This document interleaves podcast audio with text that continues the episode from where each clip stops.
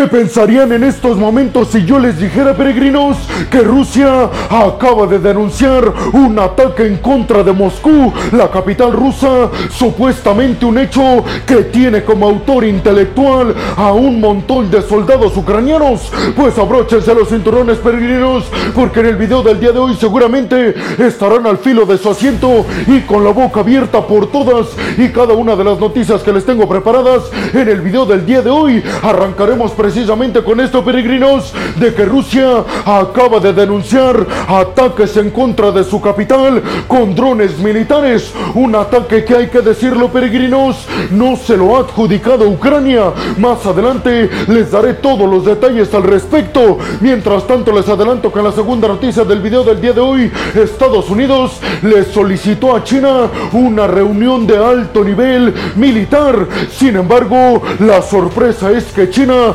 rechazó la invitación de Estados Unidos a que sus principales y más altos mandatarios militares se sentaran a dialogar, algo que dicen no marca ningún buen augurio en el hecho de buenas relaciones entre Pekín y Washington. En la tercera noticia, por otro lado, iremos hasta Corea del Sur y es que Jun Suk Yeol, el presidente surcoreano, acaba de recibir la petición urgente por parte de Volodymyr Zelensky para que los surcoreanos envíen poderío militar defensivo, asegurando Zelensky que en estos momentos Corea del Sur no puede quedarse de brazos cruzados viendo cómo Ucrania resiste a cada vez más ataques por parte de Rusia con drones y misiles. Les diré, peregrinos, qué piensa Jun Suk Yeol, el presidente surcoreano, y si hay una posibilidad de que por lo menos Corea del Sur envíe poderío militar defensivo a Ucrania, no ofensivo. En la cuarta noticia y segundo bloque de este video, peregrinos, regresaremos hasta China y es que tiene que ver esta noticia con que hay manifestaciones pro-musulmanas en China. Esto después de que se intente cerrar una mezquita, todo por la estrategia de Xi Jinping, el líder del gigante asiático, de promover la cultura del gigante asiático, la cultura central de China en estas regiones donde las lideran los musulmanes. Les diré, peregrinos, cuáles serán las repercusiones y consecuencias de estas manifestaciones en contra del gobierno de Xi Jinping. En la quinta noticia, por otro lado, regresaremos hasta Corea del Sur y es que en Seúl se llevó a cabo una conferencia entre Corea del Sur y las islas del Pacífico, una cumbre peregrinos que parece ser Corea del Sur intenta llevar los intereses occidentales con base en la libertad, la democracia y el libre mercado a toda esta región. ¿Para qué peregrinos? Para quitarle tanta dependencia a estas islas del gigante asiático. Y por último, peregrinos, China acaba de demostrar que puede competirle de tú a tú a Estados Unidos en la carrera espacial, sobre todo por el lanzamiento de la tripulación de China para llegar a su nueva estación espacial. Yo soy Alejandro Peregrino, aquí arrancamos. Bienvenidos a un nuevo video de geopolítica en el cual, como ustedes ya saben, les voy a platicar lo más importante que ha a niveles diplomáticos y geopolíticos alrededor de todo el mundo. Y vámonos rápidamente con la primera noticia del video del día de hoy, peregrinos, que tiene que ver con la denuncia que hicieron desde Rusia por la intromisión de drones militares a nada más y nada menos que Moscú, la capital rusa. ¿Y a quién culparon los rusos peregrinos? Pues desde el Kremlin anunciaron que estos drones militares tienen que ver con el ejército ucraniano. Sin embargo, hasta estos momentos en el cual les estoy grabando este video, todavía Ucrania no se adjudica este ataque con drones militares a Moscú. El ataque, sin embargo, peregrinos, se da justamente un día después de que Rusia perpetuara ataques a plena luz del día, a mediodía de hecho, contra la capital ucraniana Kiev, drones y misiles. Por eso dicen desde el Kremlin, esto se trata de una represalia y de una consecuencia del ataque que perpetuamos un día antes. El ministro de la defensa rusa Sergei Shoigu aseguró que la intención de Ucrania con este tipo de drones militares entrando a Moscú es causar terror en la población rusa. Pero repito, peregrinos, hasta el momento nadie ha comprobado que Ucrania sea la culpable de que estos drones militares hayan hayan impactado en varios edificios de Moscú. Y también hay que decir, peregrinos, que no hay lesionados y tampoco víctimas mortales de esta intromisión de drones militares a la capital rusa. Los occidentales encabezados por Estados Unidos, sin embargo, piensan y continúan haciéndolo el hecho de que Rusia está llevando a cabo autoataques. ¿Para qué, peregrinos? Seguramente ustedes estarán preguntando. Pues Estados Unidos piensa que la intención con estos ataques por parte de Rusia es tener una justificación y digámoslo así, una razón de peso para ataques masivos con drones kamikaze y misiles balísticos en contra de regiones ucranianas. Zelensky publicó un video a través de su cuenta de Twitter y aunque en este no dijo nada al respecto de estos drones militares en Moscú, lo que sí dijo es que él, junto a los más altos mandos militares y diplomáticos en Ucrania, ya llegaron a un acuerdo y a una fecha en la que arrancará la contraofensiva en búsqueda de recuperar los territorios robados por Rusia. ¿Ustedes qué piensan, peregrinos? ¿Quién creen que sea el culpable del hecho de que estos drones militares hayan impactado en infraestructura de Moscú, la capital rusa y sobre todo, peregrinos, creen que la versión occidental de que Rusia lleva a cabo autoataques para tener justificación de lanzar ataques masivos con drones y misiles balísticos en contra de Ucrania sea una razón que pueda ser cierta? Y vámonos rápidamente con la segunda noticia del video del día de hoy, peregrinos, que tiene que ver con que desde China acaban de anunciar que no aceptan la invitación de Estados Unidos. ¿De qué se trató esta invitación por parte de Washington a Pekín, peregrinos? Pues nada más y nada menos que desde Estados Unidos le pidieron a China que se llevara a cabo una reunión de sus más altos representantes militares, es decir, entre Lloyd Austin, secretario de la Defensa de Estados Unidos, y Li Changfu, el ministro de la Defensa de China. Pues a esta invitación, peregrinos, China dijo que no, lo que acrecenta todavía más, peregrinos, y hace todavía más evidente la mala relación diplomática que existe entre el gigante asiático y la potencia estadounidense. Estados Unidos dijo que esta reunión se podría haber llevado a cabo en Singapur, dentro de la cumbre de secretarios de la defensa de las potencias mundiales que se llevará a cabo este fin de semana precisamente en Singapur. Hay que decir, peregrinos, que dicen desde Washington que esta reunión la solicitaron debido a que Lee, el nuevo primer ministro de la defensa de China, acaba de ser nombrado en marzo y dijeron desde Washington nuestra intención era tener una comunicación mucho más eficaz y más directa entre nosotros militarmente hablando y China, pero ante esta negativa, pues las malas relaciones y la incomunicación seguirá vigente. Europa por su parte rechazó ampliamente el rechazo por parte de China a esta reunión entre Pekín y Washington en el ámbito militar, porque aseguraron los europeos encabezados por Ursula von der Leyen que esta negativa de Pekín de llevar a cabo conversaciones de alto nivel militar con Estados Unidos no augura un futuro positivo, sobre todo con respecto a Taiwán.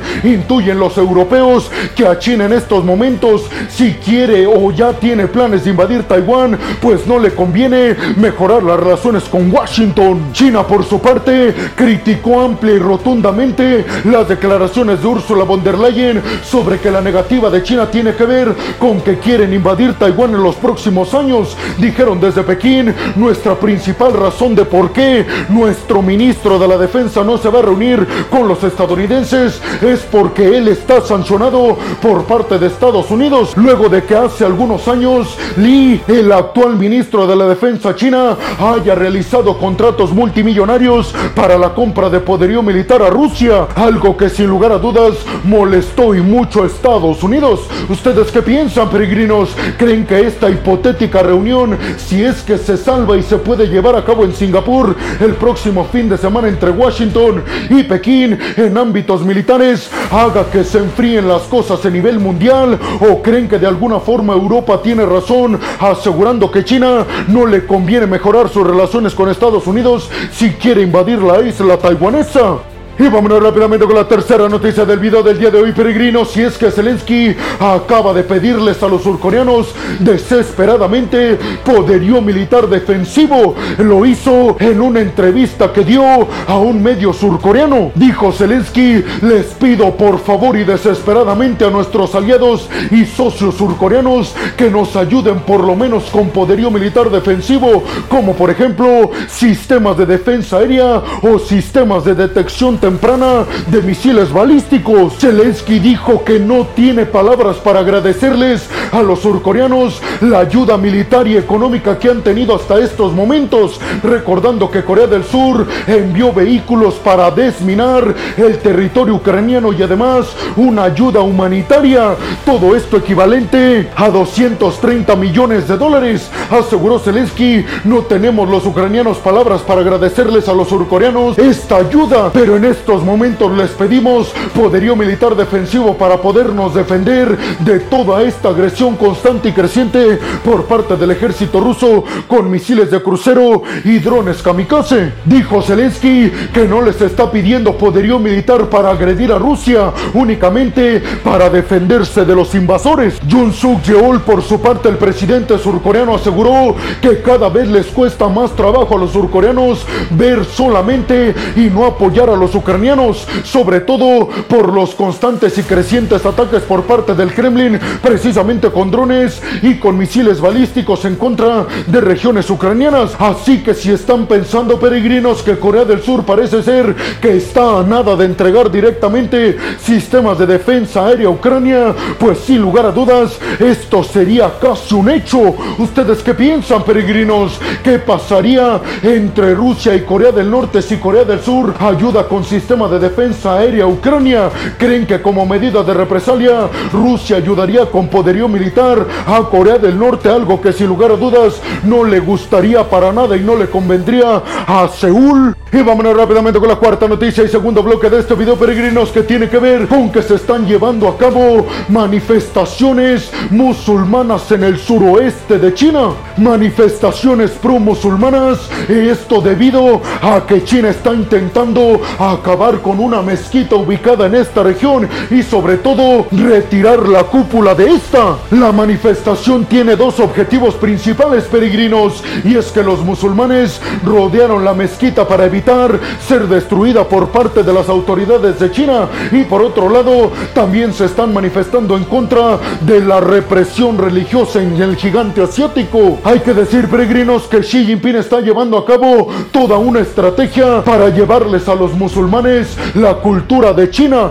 algo que ellos interpretan una violentación a la libertad de expresión y sobre todo a la libertad de elegir la religión. Este tipo de cosas precisamente son las que critican los occidentales y las Naciones Unidas la represión en China contra aquellos que piensan distinto, sea de forma económica, política o religiosa, en contra de los intereses del Partido Comunista Chino. ¿Ustedes qué piensan, peregrinos? ¿Creen que este tema escale a niveles mayores? ¿Creen que China, debido a estos problemas y estas desestabilidades que tiene en distintas partes de su territorio, haga que nunca pueda convertirse en la principal potencia hegemónica alrededor del mundo. Y vámonos rápidamente con la quinta noticia del video del día de hoy, peregrinos, y regresamos hasta Corea del Sur. Y es que Seúl fue el anfitrión de la cumbre de las islas del Pacífico. Sí, peregrinos, Corea del Sur lideró la cumbre junto a Australia y a Nueva Zelanda. Una cumbre que sin lugar a dudas, peregrinos, está demostrando el liderazgo de Corea del Sur en toda esta región del Indo-Pacífico. Jun Suk Yeol acordó con los líderes de todas las islas del Pacífico mayor cooperación para frenar el cambio climático y además mayor cooperación para la revolución y el crecimiento económico y tecnológico en todas estas islas. Una revolución que será impulsada, así lo dijo Jun Suk Yeol por parte de Corea del Sur. Además, Jun Suk Yeol prometió ayuda y programas financieros casi ilimitados para poder potencializar el crecimiento tecnológico en toda esta región y al mismo tiempo frenar la intromisión del gigante asiático. Corea del Sur hay que decirlo claro y contundente, peregrinos,